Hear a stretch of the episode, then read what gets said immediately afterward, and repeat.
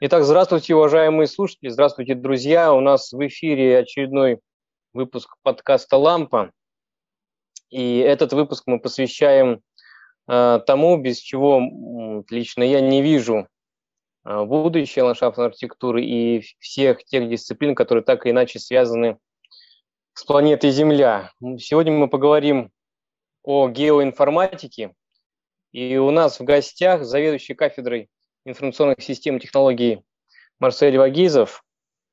И также я, Александр Крюковский, Алла Логинова ведет эфир. Да. И у нас еще в студии э, Соня. Добрый день. Итак, Марсель, пожалуйста, пару слов о себе, своих личных интересах, а потом у нас будет целый пакет вопросов от ландшафтников. Хорошо. Ну, я, если кратко, соответственно, я э, кандидат технических наук по специальности как раз-таки геоинформатика, вот, поскольку защищал я диссертацию свою именно по этой специальности. А если кратко, э, тематика у меня диссертации была связана с разработкой картографического сервиса вот, в интересах лесного хозяйства. То есть тематика такая междисциплинарная, вот, очень интересная. Вот, на э, данное направлении у меня был получен э, патент, авторское свидетельство. Вот. Ну и, соответственно, дальше э, я, можно сказать так, что не остановился только вот на этой области. И в целом э, занимаюсь тем, что изучаю различные возможности применения геоинформационных технологий, э, в частности и вообще в целом геоинформатики, Э, в науках о земле, вот, то есть применительно к нашему, к лесному хозяйству, поскольку все-таки я вот, э, работаю в лесотехническом университете, вот, ну и, соответственно, можно сказать, что начинаю, вот, открываю, веду свою научную школу, потому что есть у меня ученики, которым это интересно, есть студенты, которым это интересно. У нас на кафедре работает Э, научная секция по геоинформатике. Вот скоро, кстати, э, после того, как мы вот вышли с 8 февраля, скоро у нас будет первое э, заседание секции. Вот, поэтому всех интересующих приглашаем. Есть у нас группа ВКонтакте, она называется vk.com geoltu. Вот, и, соответственно, это вот, если кратко, основные направления деятельности. Вот. Эм, поэтому готов ответить на ваши вопросы. Геоинформатика очень интересная наука, используется она сейчас практически везде, инструменты геоинформатики используются везде.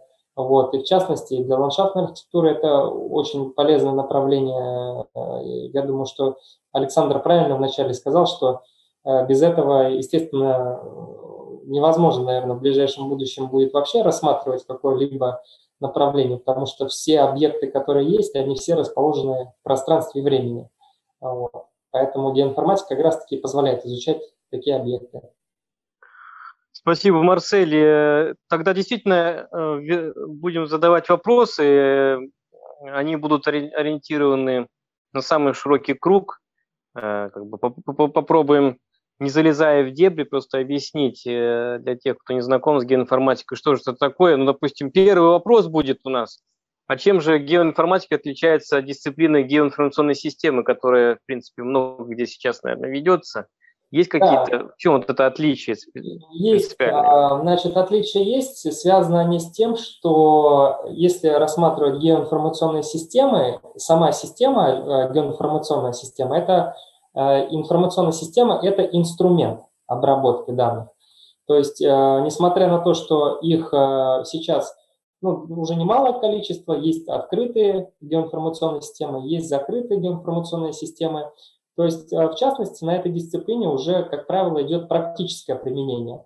Рассматриваются, какие существуют ГИСы, какие в них используются данные – а, чем они, соответственно, характеризуются, чем они отличаются друг от друга, где они применяются.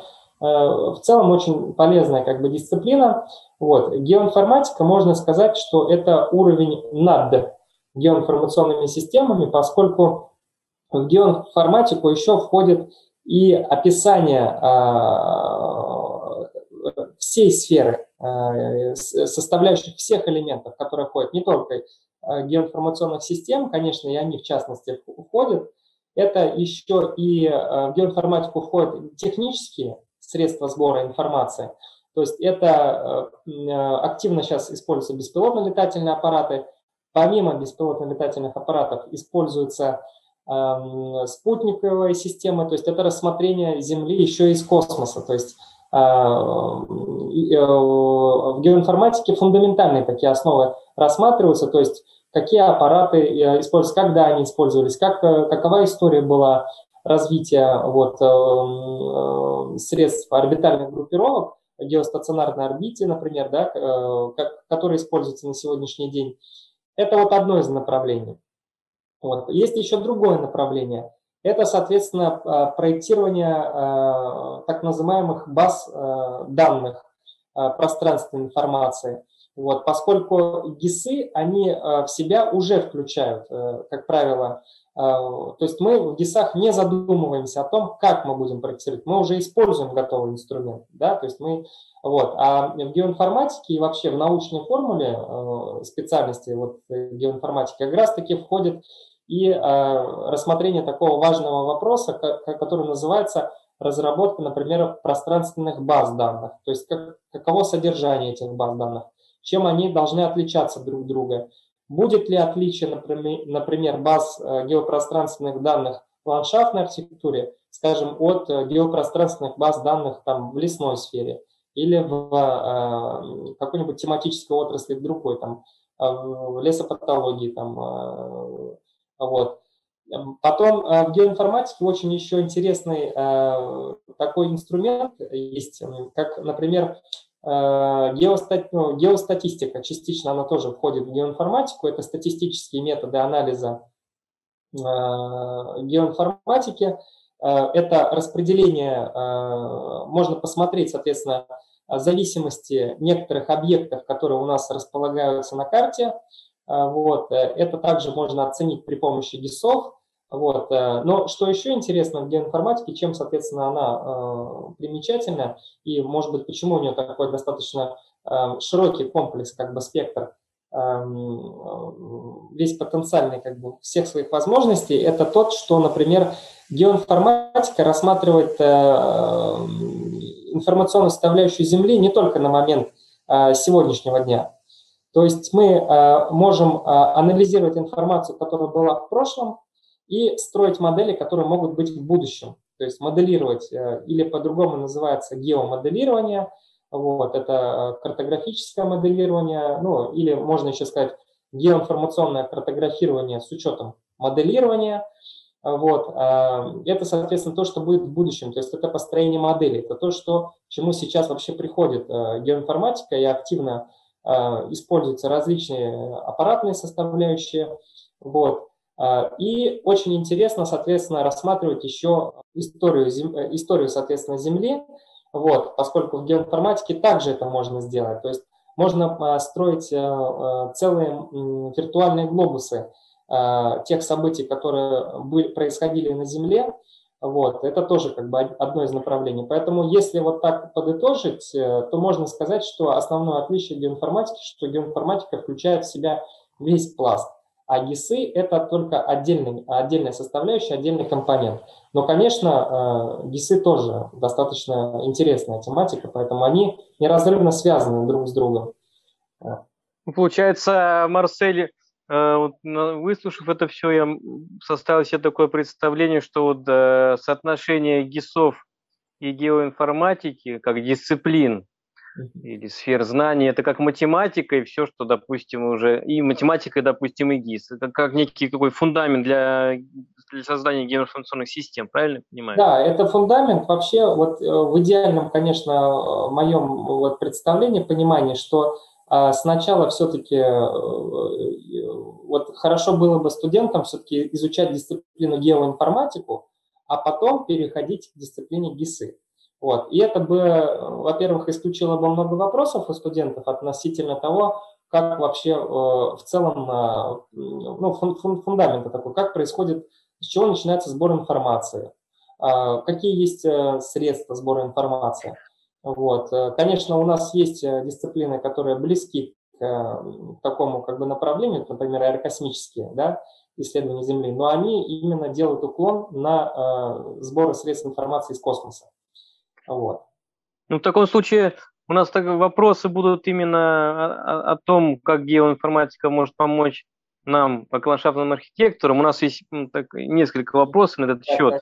Сейчас, я сейчас перечислю э, вкратце их, чтобы мы потом как бы э, видели это все, э, зафиксировали у себя. Вот у нас вот такие вопросы, которые, естественно, возникают.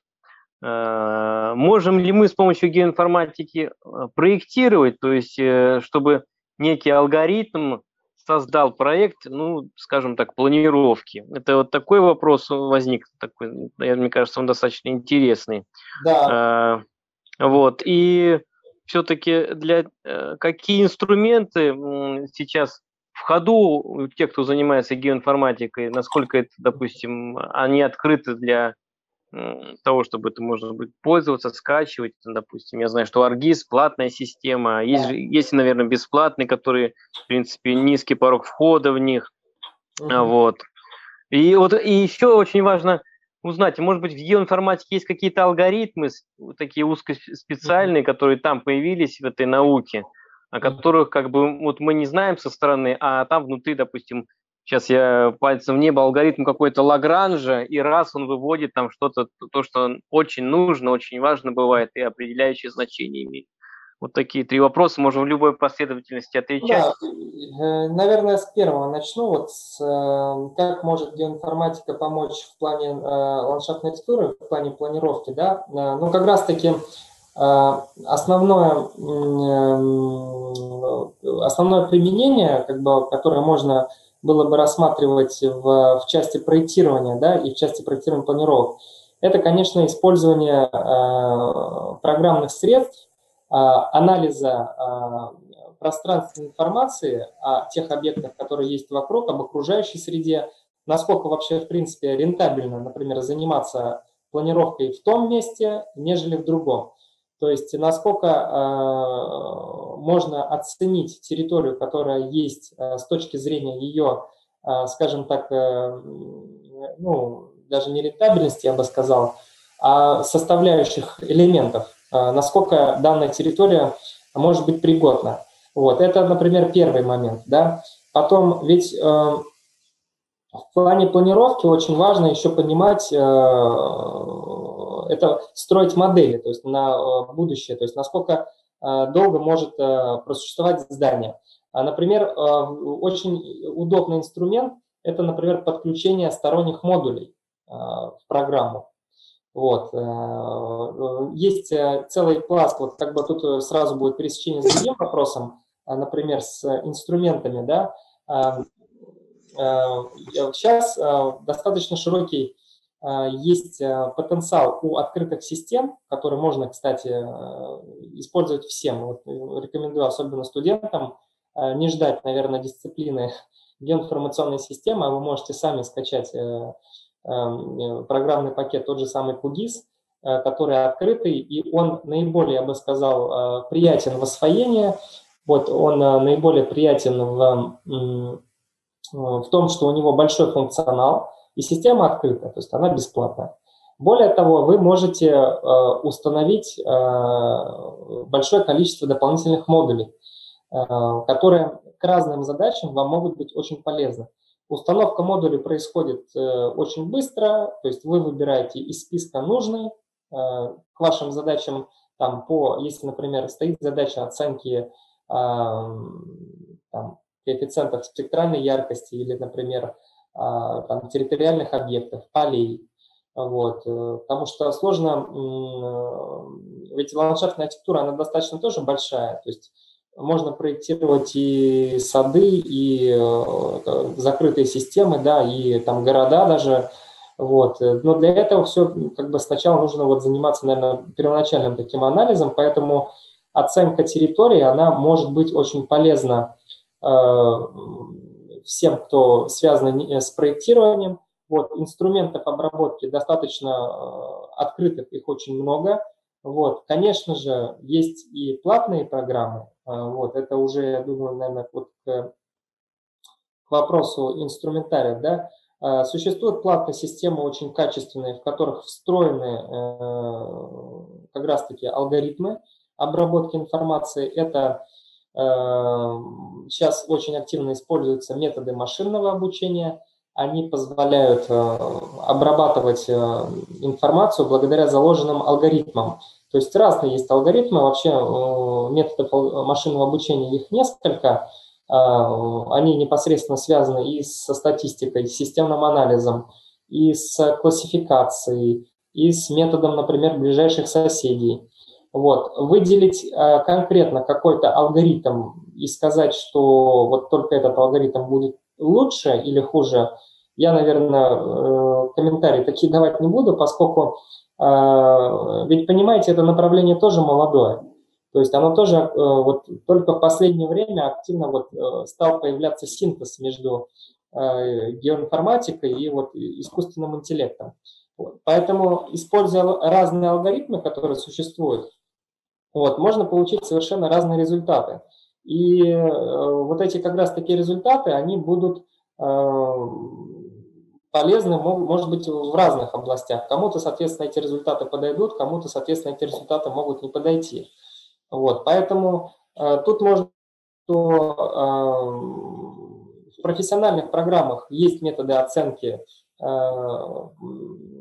там, расчета площадей, траектории движения, даже построения эм, э, движения объектов, динамическая визуализация, что очень здорово при, например, изучении, скажем, климата, то есть э, визуализация движения трехмерных объектов, волн, Э, это могут быть э, движения э, ледников, это может быть движение океана, ну, я имею в виду течение, да, которое происходит. Вот. Это все сейчас находится на этапе, скажем так, активного своего развития. Вот. Связано это еще с тем, что очень большая подоплека составляющей это аппаратной, вот, то, что сейчас аппаратные возможности, они выросли, вот, раньше э, это тоже возможно было делать, но, скажем так, это не было в массовом сегменте. Вот, сейчас ГИСами может заниматься любой, э, любой, э, хоть студент, любитель, просто исследователь. То есть все могут заниматься вот таким интересным а, направлением. А, Марсель, тогда прошу, прошу прощения, перебил, может быть. Я, я, я все, наверное, ответил. Вот.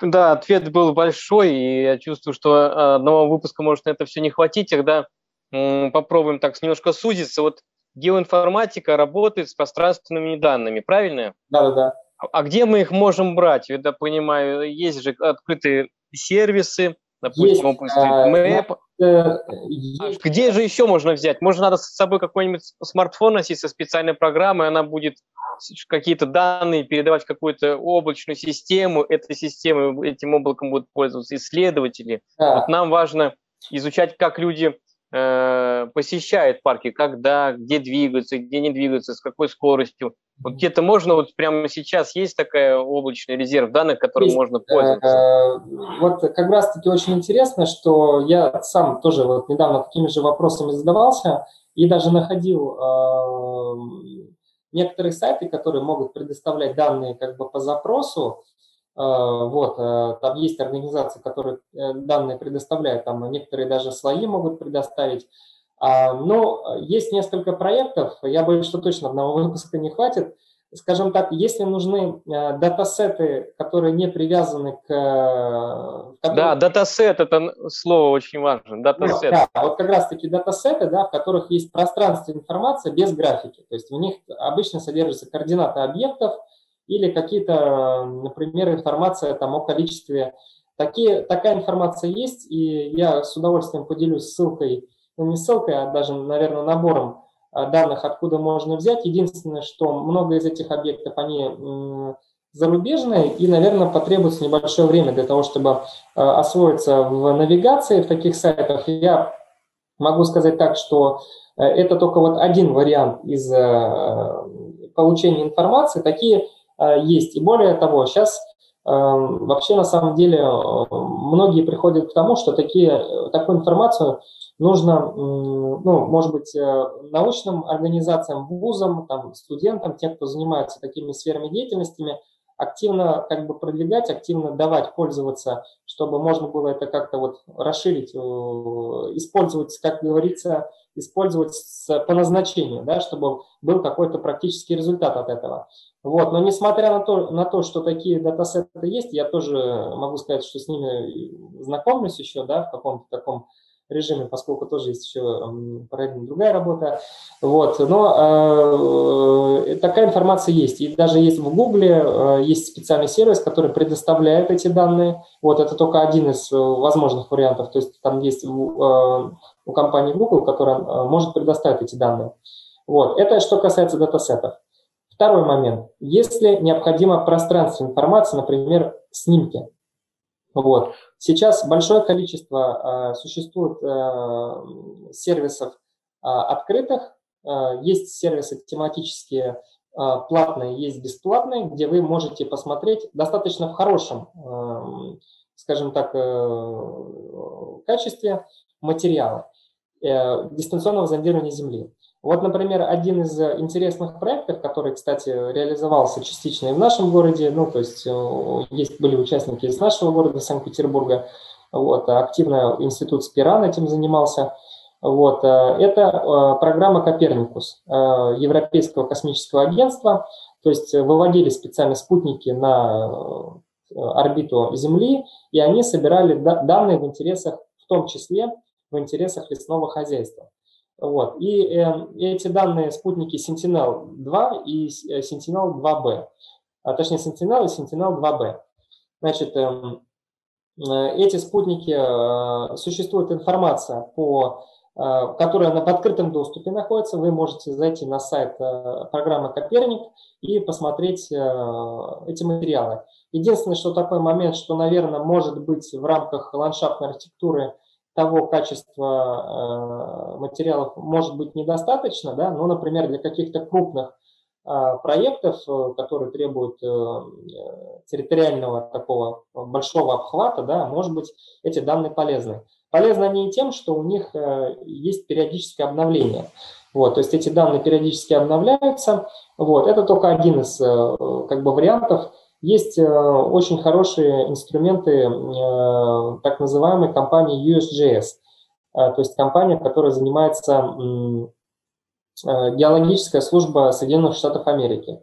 Вот. Но несмотря на то, что как бы это вот сторонняя, да, западная как бы, компания, все равно очень хорошие ресурсы в открытом доступе представляет. И, например, один из инструментов – это Earth Explorer – он позволяет э, получать тоже данные дистанционного зондирования Земли даже по выбранным, по выбранной календарной дате. То есть вы можете зайти, открыть календарь, выбрать э, календарную дату съемки и э, провести, э, соответственно, провести анализ. Более того, в этом сервисе он находится как веб-сервис – в нем есть возможность а, произвести наложение а, существующей, на существующую карту спутниковых снимков, посмотреть разницу. Вот. Э, такие опыты вот, ну, мы проводили, как бы, и интересно всегда посмотреть, что же получается. Вот, это... То есть, получается, Марсель, данные есть, надо просто протянуть руку и взять. Да. Ну, для данных, этого нужен э, я инструмент. Данных очень много. Вот. Ничего себе. А Просто бери, да, анализируй и как бы пиши магистрскую, докторскую. И все, что ради угодно. Бога. Э, я иногда даже вот на один сервис зайдешь, и когда начинаешь задумываться, как его можно применить, э, да на одном сервисе можно, э, я думаю, что ни одну кандидатскую, наверное, даже ни одну докторскую, если правильный подход найти, получить. А, просто интерпретировать эту информацию очень важно, получать данные, анализировать, обрабатывать, рассчитывать. Э, то есть этот, э, я думаю, что это очень ну, как бы и актуально, и можно использовать.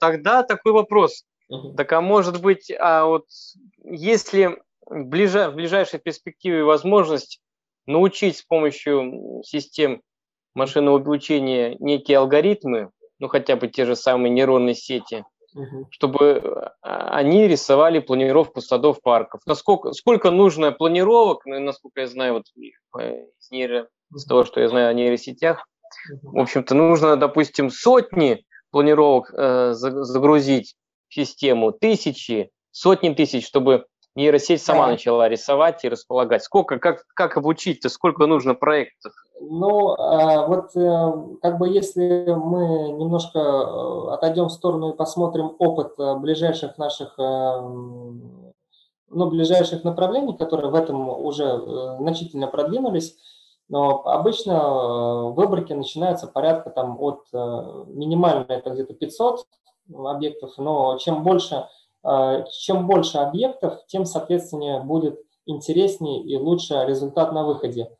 К примеру, Относительно недавно, вот порядка там трех-четырех, а, может быть, месяцев назад, ну, я думаю, Александр, может быть, ты в курсе, а, значит, проводился такой эксперимент, когда строили каркасы для, а, методами машинного обучения, строили каркасы для машин, то есть для тех машин, для автомобилей. Об этом не слышал пока.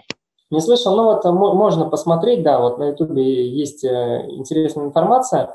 И, соответственно, там как раз-таки а, компания одна из, э, использовала вот методы машинного обучения, где на основе анализа десятков, э, там, может быть, сотен вот, различных каркасов был предложен один из вариантов, который предложила нейронная сеть.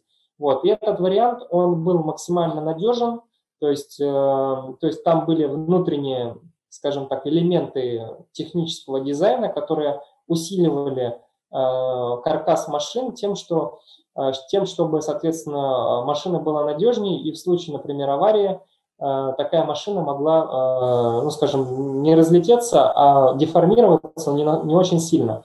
Вот, то есть нейронные сети уже предлагают такие варианты. А если вот эм, ты спросил по поводу планировки, как э, может нейронная сеть, э, сколько нужно нейронной сети. Эм, да, вот именно вот это нам важно. Но... Потеряем ли мы работу? Э, это очень хороший вопрос, не потеряем ли мы работу. Нет, я думаю, работу мы не потеряем, но тогда по порядку, значит. Но, во-первых, это как минимум должно быть, ну, я вот базовую цифру назвал, если это небольшое, например, здание или небольшое, там, минимальный это где-то 100-150 объектов, средний это 500 тысяч, а нормальное, чтобы mm-hmm. получилась хорошая классификация и прямо э, хорошие результаты, и это вот тысяча, тысяча полторы. То есть я отталкиваюсь от снимков, вот, э, от данных как бы ДЗЗ, как бы сколько бы потребовалось, например, данным ДЗЗ. Вот, однако э, я такие еще опыты не проводил как бы по э, нейронным сетям. А, Марсель, Но, а, пояснение? Мы, мы на самом деле близко очень к этому, то есть э, скоро вот на этот счет у нас появится публикация. Вот. Ну, это вот. надо поделиться, мы можем для этого отдельный выпуск сделать. И что такое ДЗЗ? Вот, вот я, допустим, Данное дистанционное моделирование Земли. О, вот да. понял. Тогда, да. Марсель, такой вопрос. Вот мы эти снимки же не можем загрузить куда-то там, я назову это машиной, должен же, наверное, какой-то быть учитель, который будет размечать эти данные. Это дорога, там, это площадка, это площадка а, детская. Должен да. быть учитель. Или сейчас нейросети сами учатся, все понимают? А, вот а, очень интересный вопрос. Дело в том, что вот как раз-таки в машинном обучении есть несколько методов, а, несколько подходов, которые друг от друга отличаются.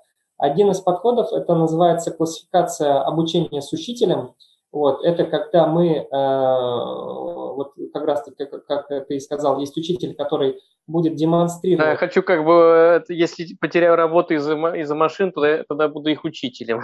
Вот, можно быть учителем машин, да, то есть мы сейчас учители студентов, а потом будем учителями машин.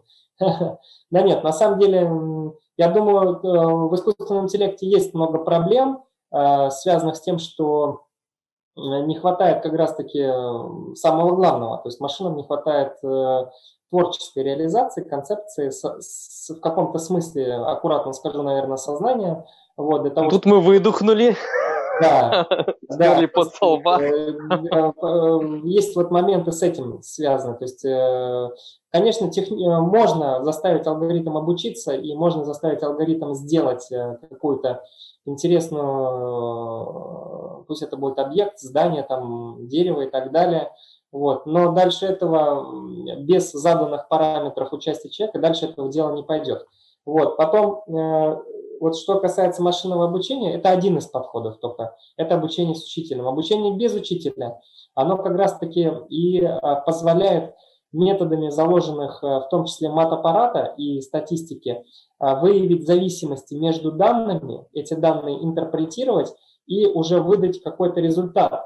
А сможет ли понять результат человек в таком случае?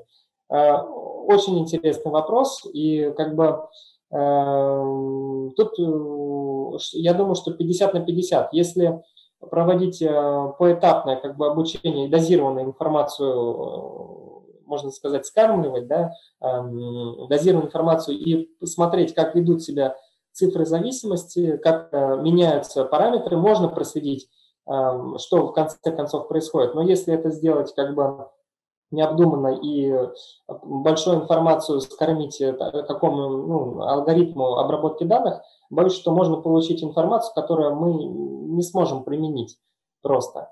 Вот. А, ну, ну, слава богу, да. шанс у нас есть. Так, у меня вроде бы все вопросы. Ребята, у вас какие-то вопросы остались? Может быть, да, у меня есть вопрос. Да, пожалуйста. Очень интересное направление. Какие научные работы были вами проведены? Ну, а, значит, я кратко тогда пройдусь по основным своим а, вот, э, материалам, которые, соответственно, есть. Но э, первое, наверное, это то, что изначально вот у меня была, вот, как я уже сказал, идея разработки картографического сервиса для лесного хозяйства, и он, в принципе, никуда не делся, он есть, то есть требуется его как бы обновление и, скажем так, этот инструмент, который может э, всем а, все могут им пользоваться. А, но это из области научно-технической реализации. Все-таки, поскольку у меня первое образование инженерное, вот, мне больше нравится вот что-то вот конструировать, разрабатывать, что-то вот э, прикладное такое. Вот, но и исследовать тоже интересно. Значит, э, второй момент, вот были у нас, например, некоторые научные тематики, связанные с разработкой отраслевых ГИС. Вот одно, одно из направлений, например, мы э, занимались разработкой геоинформационных систем для охотничьих хозяйств.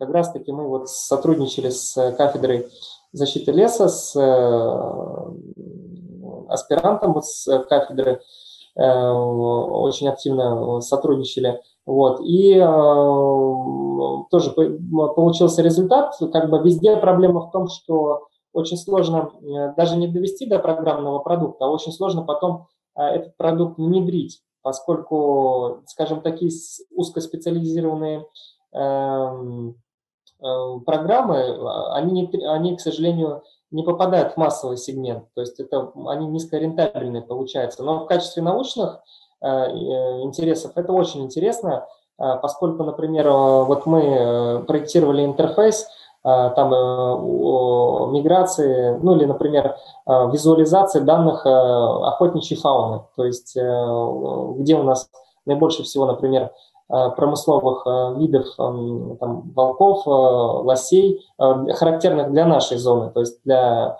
северо-запада России. Это одно из направлений. Потом вот в 2017 году вот как раз-таки у нас была идея разработки как раз-таки ГИС для благоустройства города.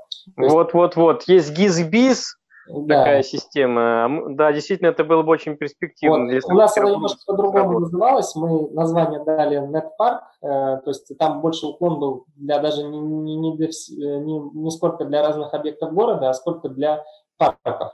То, что у нас вот. Были, да, ну, это очень интересно. И что же, на, на чем все дело встало? А, Но, помощь, поддержка. Даже э, мы также дошли до этапа разработки, разработали э, прототип э, программы, и, соответственно, поскольку я еще на тот момент вел дисциплину основы лесопаркового хозяйства, вот, все очень, в принципе, как-то взаимовязалось друг с другом, вот. Но дело даже не встало, дело в конце концов все это требуется как бы внедрять. Вот. Я предложил ну, совместно с одной компанией реализовать этот проект в рамках одного из районов Санкт-Петербурга, вот, но э, по какой-то причине, соответственно, э, ну и у меня этот проект участвовал, он как бы был признан одним из 40 лучших инновационных проектов города, там, в одном из конкурсов Комитета по науке в высшей школе. Вот. Но опять-таки коммерческой реализации, видимо, вот, может быть, инвесторы и... Марсель, будем двигать. Все тебе... с удовольствием, то есть наработки есть, разработки есть, публикации есть, вот. И потом, соответственно, вот последнее из того, что было, это вот эм, как раз-таки я, вот, наверное, пришел к тому выводу, что э, технологии машинного обучения, искусственного интеллекта и вообще в какой-то степени, степени интеллектуализации, они очень хорошо применимы, и рано или поздно они будут э, включены, внедрены в лесное хозяйство, это вопрос времени. Вот. И у нас вот одно из направлений – это вот, э, вот развитие, наверное, искусственного интеллекта в лесном хозяйстве, то есть на этот счет у нас тоже публикации сейчас появляются. Вот. Э, среди других э, научных исследований мы периодически подаем заявки на гранты. Э, вот. Одна из таких заявок у нас была поддержана в 2018 году с беспилотным летательным аппаратом вот, ну, с применением беспилотных летательных аппаратов для нужд лесного хозяйства. Вот. Сейчас мы уже немножко Э, на такие крупные пытаемся гранты подать вот коллективам авторов, вот тем, скажем, с, с которым мы сотрудничаем в этой области, специалистами. Вот. Но ждем результатов, то есть наука – это такой момент, когда она не заканчивается на чем-то. Даже те проекты, которые были, их всегда можно, так сказать, реанимировать, если будет необходимость. Вот. Поэтому направлений много, и Эм, постепенно все эти направления э, друг с другом, они все связаны. Вот, это если основные такие вот моменты, конечно, ну, что ж, эм, есть да, других интересных моментов, но я о них, наверное, потом расскажу. Да, Марсель, у нас формат не позволяет вместе, вместе э, Понял. всю, всю геоинформатику выпуск в один, и явно нам нужно продолжить. Э, может быть, у кого-то еще есть коротенький вопрос, потому что Э, времени уже мы за тайминг можем выйти. А у Аллы, может быть, есть вопрос? Нет, у меня нет вопросов, но у меня единственное дополнение к тому, чтобы никто не переживал о том, что искусственный интеллект отнимет у нас профессию. Я думаю, это случится даже не через сотню лет, потому что там самый, один из самых крутых искусственных интеллектов, GPT-3, может только отвечать развернуто на вопросы, задавать самому себе вопросы, отвечать на них, но рассуждать до сих пор искусственный интеллект не может, а до каких-то каких там творческих рассуждений это очень далеко. Поэтому вот единственное мое добавление. И это хорошо. Ну, тогда вот мы на этой позитивной ноте будем завершать наш, наш выпуск. Э, мы поняли, что без геоинформатики э, сложно представить науки о Земле, Сейчас э, каждый, кто занимается анализом пространственных объектов, которыми является объект ландшафтной архитектуры, должен все-таки владеть началами геоинформатики. Мы у себя в университете будем это направление продвигать. Рекомендуем всем, кто интересуется ландшафтной архитектурой, заинтересоваться геоинформатикой, пожалуйста.